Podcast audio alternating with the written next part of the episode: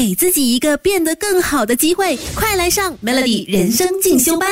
Melody 你好，我是代班 DJ 文命。今天的人生进修班，我们来学学了解配偶的金钱人格哈。其实不管有没有钱也好，夫妻呢还是一样会因为钱呢而有争执的。美国一个非常著名的 Palmer 夫妇，他们被称为是金钱伉俪啊。他们就认为不同金钱人格的组合呢，会导致夫妻之间的关系紧张和冲突。可是这种矛盾呢，也不是说不能调和的。如果夫妻们愿意了解，还有尊重彼此的金钱人格，放下挑剔、控制和猜疑，改变彼此之间的交流和做决定的方式，就能够改善婚姻当中的金钱关系模式了。那第一个你需要了解的呢，就是不同金钱人格各有优点和缺。点，比如说省钱王，什么东西都要省，那消费狂就会大方的日花夜花。双方用自己的优点去补对方的缺点，那就可以让你们呢有很好的财务决策，也可以避免让你们陷入财务困境的。另外呢，也要分出。主要金钱人格和次要金钱人格，什么鬼来的？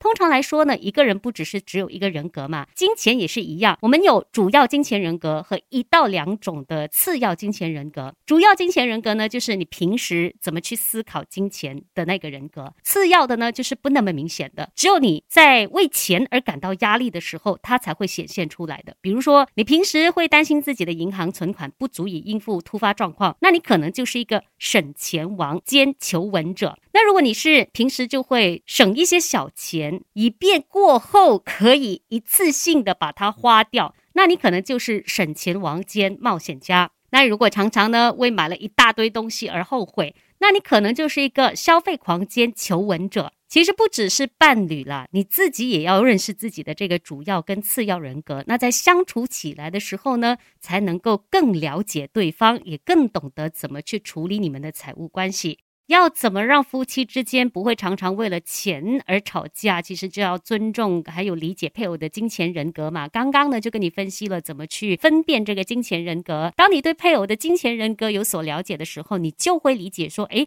为什么他会在买这样东西或做这个消费的时候会这样子做决定，然后也可以预料到这些决定可能会让他产生的一些焦虑或愤怒，那个压力点在哪里？然后呢，就赶在爆发争吵之前跟他一起。消除潜在的一些问题，但是要注意的地方是呢，不要去猜测和指责你伴侣的金钱人格，因为没有人会喜欢被人标签的。比如说，你就是购物狂啦，哎呀，你就是孤寒呐，这种这样子贴标签的方式呢，真的不能。他可以自己来确认跟确定他的金钱人格。那我们通过这个方法呢，是去彼此了解，不是彼此指责或者是贴标签。了解金钱人格是让你们之间呢，能够想出一个更温和的方式来应付婚姻关系当中的现实问题哈。给自己一个变得更好的机会，快来上 Melody 人生进修班。